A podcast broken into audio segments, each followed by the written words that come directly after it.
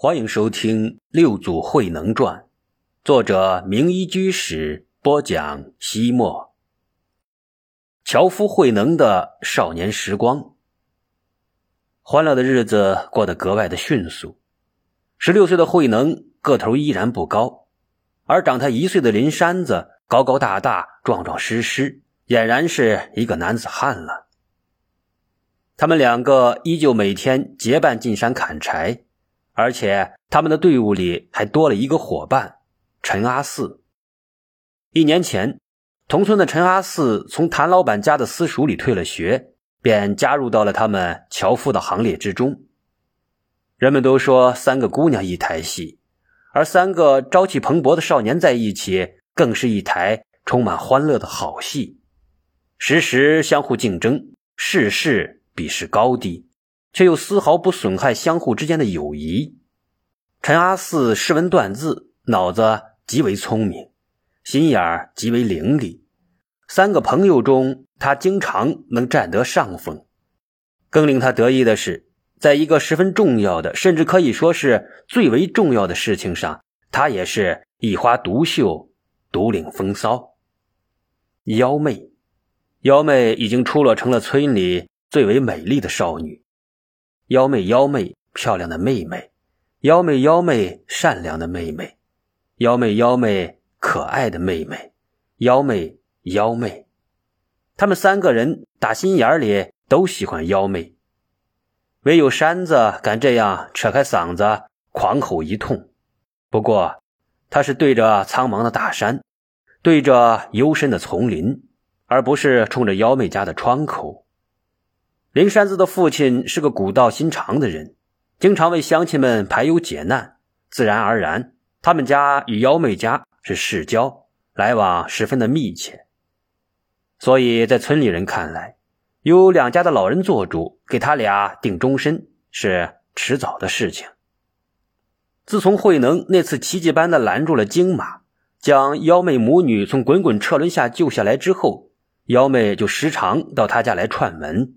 他或者手拿一纸鞋样，或者一块绣品，向慧能的母亲请教。一老一少叽叽咕咕的说个不停，像是十分的投缘。时间一长，幺妹成了村里最心灵手巧的姑娘。她绣的红花似乎能闻到香气，她绣的绿叶仿佛能在风中摇曳，因此城里的绣坊争着抢着收购她的绣品。然而，这些情况在陈阿四看来都是小菜一碟，压根不用担心。林山子四肢发达，头脑简单，一副愣头青的模样，哪个少女会喜欢呢？而慧能，一个流落异乡的外来户，犹如随风漂泊的浮萍，毫无根基可言，身无分文之财，家无隔夜之粮。他若是对幺妹存有幻想，犹如癞蛤蟆想吃天鹅肉，痴心妄想。在他们三个人中，陈阿四不但长得最帅、最为机灵，还识文断字、知书达理，而且家境殷实。更难得的是，幺妹对他情有独钟，他对幺妹也是重情重义。两人虽然没有表白心迹，但却也是心心相印，心有灵犀一点通，一切都在不言中。据说陈阿四之所以从谭家的私塾退了学，就是因为幺妹。幺妹到城里的绣坊里领料送活，总要经过谭老板的家门。谭家大公子陈阿四的同学谭少爷，总是恶作剧，放出家中的一只恶狗去吓唬胆小的幺妹。每次被狂犬的恶狗追赶，幺妹吓得魂飞魄散。陈阿四知道之后，就开始想方设法。惩治这个公子哥，谭家私塾的厕所里钉着一根木橛子，因为教授的先生年事已高，每天清晨方便之后，他总要用手把着这个木头橛子才能够站立起来。那天课间，陈阿四与谭少爷一同上厕所，两人比试看谁尿得远。少年心性，争强好胜。谭少爷输给了陈阿四之后，当然不服气，就建议要比就比一比。谁的力气大，也就是看谁能将厕所里的这根木头橛子拔出来。谭少爷十分的精明，就让陈阿四先拔。陈阿四像是使出了吃奶的力气，那根木橛子纹丝未动。谭少爷看出了门道，所以轮到他拔木橛的时候，他一边摇晃一边向外拔，所以轻而易举的战胜了陈阿四。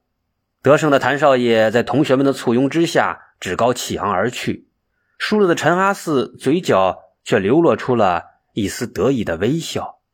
第二天一早。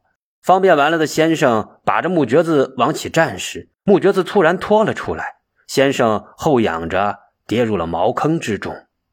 先生很快便查清楚了，将木橛子弄松动的是谭少爷。于是先生的教鞭就断了三根，那是打在谭少爷的手上、头上而折断的。这时谭少爷明白了自己中了陈阿四的圈套，于是他禀告给老爹。说自己之所以被先生打得这样惨，全是陈阿四捣的鬼。谭老板自然怒火冲天。要知道，我谭家的私塾之所以容留你们这些穷光蛋的小鬼白白来读书，就是为了让你们给我的儿子伴读的。没想到你竟敢在太岁头上动土，滚！马上给我滚蛋！于是陈阿四就放下了毛笔，拿起了斧头，与慧能他们这些大老粗的樵夫为伍了。谭少爷恶习不改，依然唆使恶犬吓唬妖妹取乐。慧能说：“应该找他好好谈一谈，晓之以理，动之以情，让他舍身处地的想一想。”山子说：“他是骨头痒痒，将他狠狠的揍一顿，看他还敢不敢。”陈阿四一个劲儿的摇头，否定了两个伙伴的倡议。山子问他怎么办，他神秘一笑，只说：“山人自有妙计。”那天。又到了幺妹去绣房交活的日子，陈阿四提前带着两个伙伴来到距离谭家不远的一个卖油糍粑的小吃摊。油糍粑是一种糯米面制作的油炸年糕，趁热吃最好。但陈阿四却非要买一个凉的油糍粑不可。山子叫唤起来：“陈阿四，你不够朋友，就一个想独吞呢。”陈阿四也斜眼一望，说道。你是属猪的吗？光知道吃。陈阿四在那个凉糍粑上缠了许多细细的麻丝。山子很想说，凉的油糍粑本来就不好吃，现在又缠上了烂麻丝，更是没法食用。好好的一个油糍粑被白白的糟蹋了。但他没将心中的抱怨说出口，生怕陈阿四另有用意，招来辛辣的讽刺。陈阿四缠好了油糍粑之后，请小吃摊的老板重新下油锅炸一炸。老板看看这个特殊的糍粑，面露难色。陈阿四悄然往他的案板上放了一枚铜钱，于是老板二话没说，就将那个缠上麻丝的油糍粑炸得又脆又香。陈阿四将那个糍粑包起来，带着慧能与山子向谭家的方向赶去。他把时间拿捏得很准。他们刚刚走到谭家附近，幺妹正被那恶狗追得连叫带跑。陈阿四将那特殊处理过的油滋粑向狗扔了过去，那狗很利索，在空中便一口咬住了香喷喷的油滋粑。然而，当他发觉刚刚从油锅里捞出来的油滋粑火辣辣烫嘴时，却无论如何也吐不出来。粘糍粑本来就够粘的，上面细细的麻丝更是勒进了他的牙缝，缠在了他的牙床上。他想吐吐不出。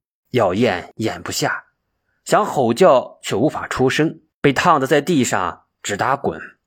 他一口锋利的狗牙算是彻底报废了。此后，他再看到妖妹，不但不敢追赶咆哮，反而直往主人的裤裆里钻。陈阿四与林山子是从小光着屁股玩泥巴长大的伙伴，一块上树掏鸟窝，一块下河摸小鱼。一块调皮捣蛋，有时候两个人也互相打架，相互骂娘，但过不了两三天就又玩到了一起。而慧能是外来户，所以陈阿四与林山子更亲近一些。尤其是陈阿四整治了那条恶犬之后，林山子对他佩服的五体投地，言听计从。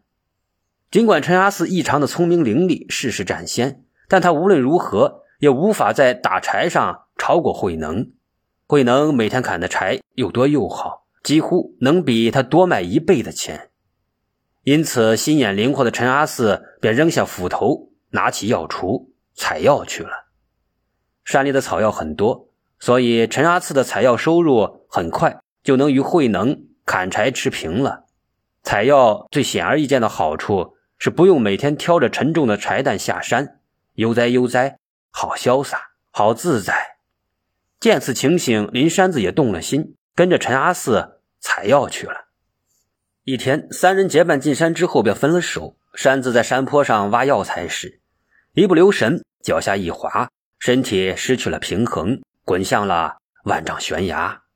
幸好山崖边上有一丛锦棘，他及时抓住了他。就在他附近的陈阿四急得大声的呼喊：“山子，你可要抓牢！你要是掉下去了，我也就跟着跳下山崖。”慧能听到陈阿四的呼救之后，带着捆山柴的绳索赶了过来。冒着滑下悬崖的危险，将山子拉了上来。事后，三个人不仅都有些胆战心惊。山子心有余悸地说：“阿四，如果我真的摔下去了，你真的也要跳下去吗？”陈阿四毫不犹豫地说：“你若是跳下山崖，我就跟着跳下去。你是与我一起结伴来采药的，你要是摔死了，我一个人就没脸活着了。”山子感动得热泪盈眶，从此与他整天形影不离。情谊更加的深厚，认为对方是自己可以以性命相托的生死兄弟。采药完全靠运气，能碰到珍贵的药材就发一笔小财；若是时运不济，也有可能两手空空而归。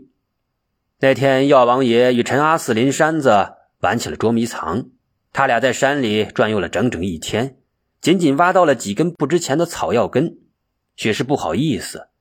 他们没有像往常那样等着与慧能在山下会合，而是先向家的方向走了。山子没好气，就踢得山路上的小石头满天飞。夕阳洒金，给空中飞舞的石头镀上了一圈金色的光晕。陈阿四心中一动，说道：“山子，这些石头若是金的多好！听说真的有人在山上捡到过金子呢。”山子无限神往的接着说。咱们若是也能捡到一块，今天虽然没有采到药，也就能给老爹交代了。哎，哪怕是指甲盖那么大一块也好啊。”陈阿四说道，“你也太没雄心壮志了。要捡到金子，就捡他一块狗头金。哇，那么大，能卖多少钱呀？”山子将狗头金当成了狗头那么大的金块，无限神往的感叹道：“咱们若是能捡到一块狗头那么大的金子。”一下就成了全村啊，不应该是全广州城最富的人了，钱多的都能超过开当铺的谭老板了。天哪！如果真的有了那么多钱，都干啥用呢？我要先盖一座高楼，置买全套的家居，然后，然后，陈阿四的眸子里浮动着一层梦幻般的光彩，在他的大脑里，如花似玉的妖媚已经住进了他想象中的小楼。睡在了他的床上，忽然，美丽的妖媚化作一缕青烟，他的肩膀生疼，是山子，是山子在他肩上打了一拳，打飞了他的美梦。发什么呆呢你？山子说道。陈阿四依然沉醉在自己的幻想里，没有吭声。山子忽然说：“若是只有一块金子，你捡了我捡不到，我捡到你就捡不到。哎，阿四兄弟。”若是你真的捡到了金子，你怎么办？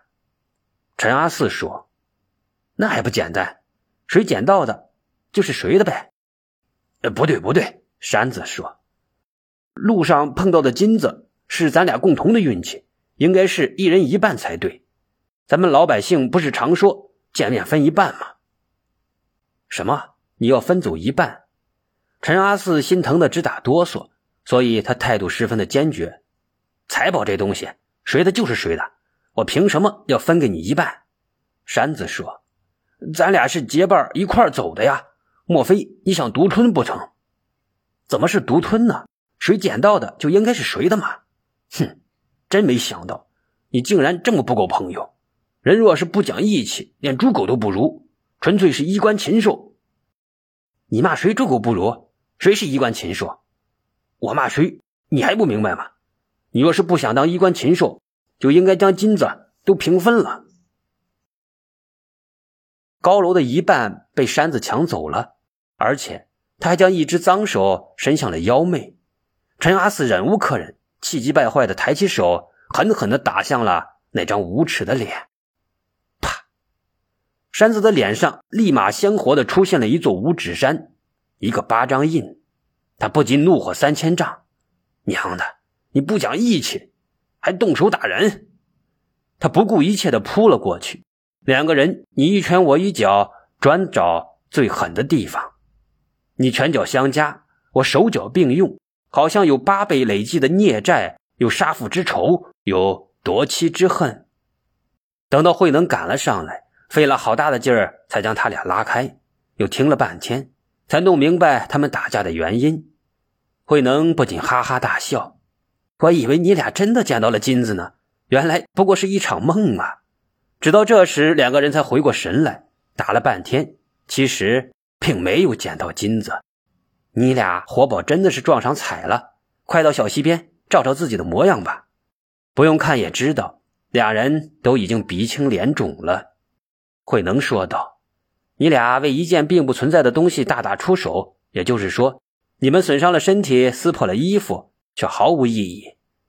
然而，为了这么一件并不存在的虚无缥缈的幻想出来的东西，山子与陈阿四之间却真的产生了裂痕。”再也不像原先那样亲密了。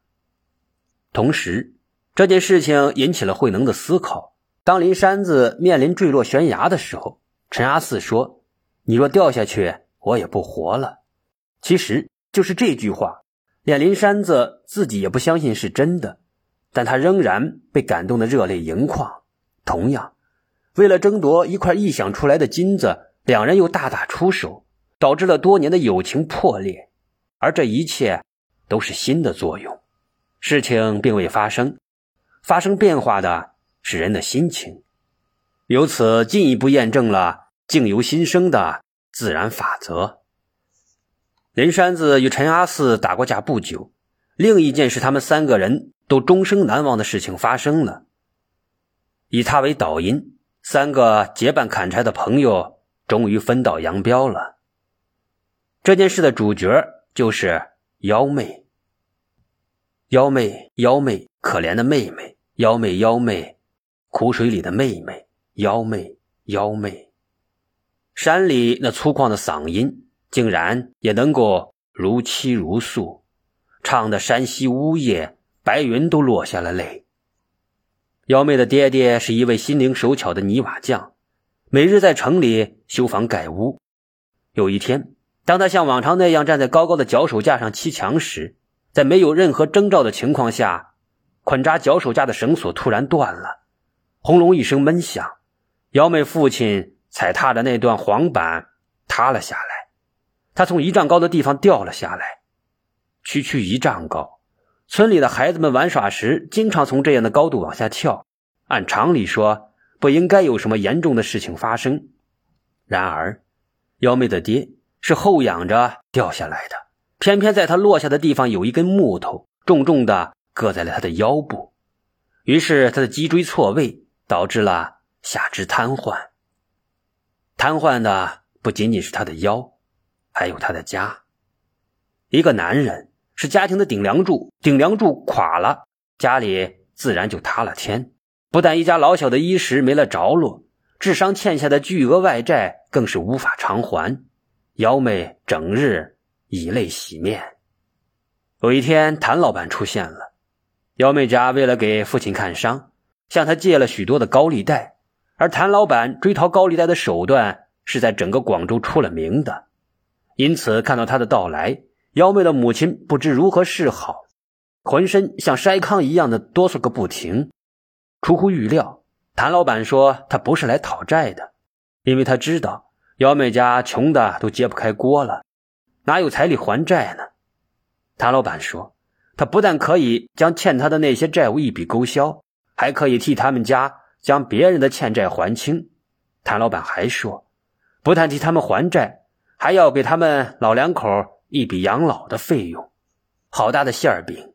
当然，谭老板是开当铺的，总做这种赔本的买卖，早就不是谭老板了，所以谭老板附加了一个小小的条件，请幺妹白白的到他们家居住，住进他的房间里，给他做小老婆。异常精明的谭老板已经盘算的清清楚楚的事情，难道还有变数吗？幺妹只能够乖乖的坐上了谭家的花轿。那天，陆慧能、林山子、陈阿四。三个年轻后生坐在横林岗村口的高台上，眼睁睁地看着那顶大红大绿的花轿从幺妹家的门口颤颤悠悠地抬了起来，颤颤悠悠走出村子，颤颤悠悠地走向城里。唢呐呜呜咽咽，被风撕得断断续续，好像是在哭泣，欲哭无泪的，更有那三颗淌血的心。唢呐声随风逝去，花轿。也消失在了苍茫的雾气里。老天爷，这不公平！